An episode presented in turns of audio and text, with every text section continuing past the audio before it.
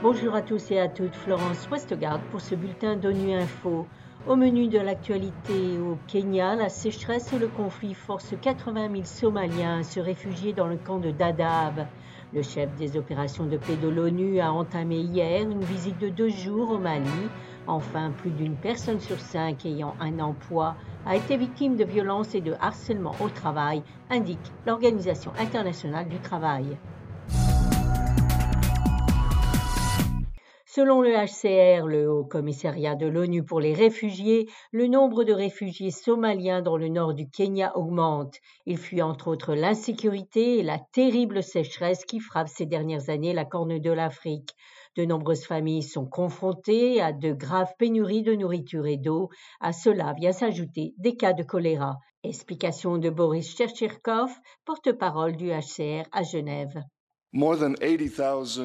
Plus de 80 000 personnes sont arrivées dans les camps de réfugiés de Dadaab au Kenya, la majorité d'entre elles au cours des deux dernières années, fuyant l'insécurité et la sécheresse incessante en Somalie. Malgré une récente baisse du rythme des arrivées quotidiennes, quelques 24 000 personnes sont arrivées depuis la fin du mois de septembre. Les communautés locales et les réfugiés vivant déjà dans le camp de Dadaab ont généreusement accueilli ces nouveaux arrivants.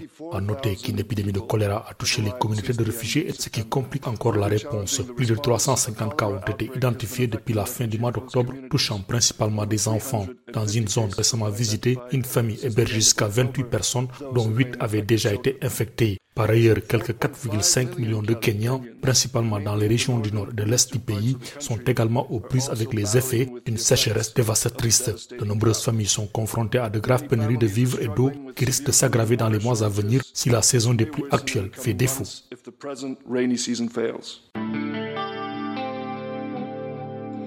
Le secrétaire général adjoint des opérations de paix de l'ONU a entamé hier une visite de deux jours au Mali. Jean-Pierre Lacroix a eu une séance de travail avec les membres du gouvernement de transition à Bamako. Les échanges ont surtout porté sur l'examen interne de la MINUSMA, la mission des Nations Unies dans le pays, recommandée en juin dernier par le Conseil de sécurité lors du renouvellement de son mandat. Un reportage de Sédou Traoré de Mikado FM. Lors de l'adoption de la résolution 2640 reconduisant le mandat de la MINUSMA, le Conseil de sécurité demandait au secrétaire général de lui présenter au plus tard le 13 janvier 2023 un rapport relatif à un examen interne de la mission onusienne au Mali. Un document qui devrait inclure une analyse détaillée des problèmes politiques et de sécurité ayant eu une incidence sur la capacité de la mission de s'acquitter de son mandat.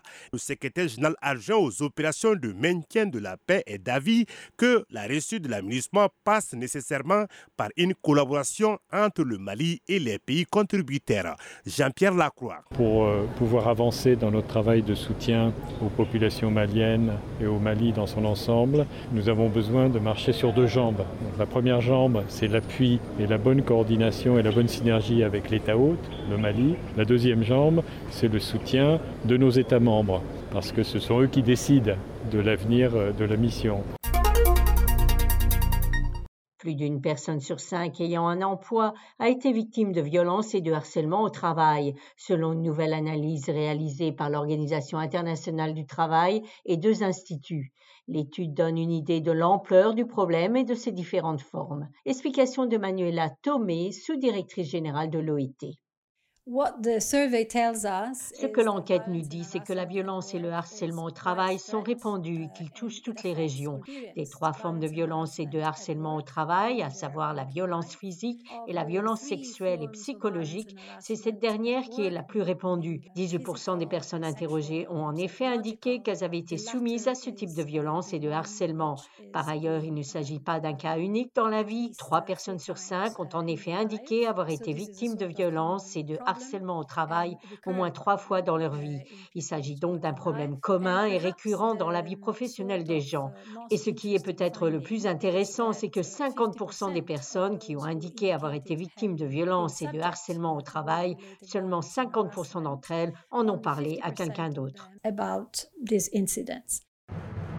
Voilà, fin de ce bulletin d'ONU Info. Vous pouvez nous retrouver sur Internet et sur nos comptes médias sociaux, Twitter et Facebook. Merci de votre fidélité. À demain, même heure, même fréquence.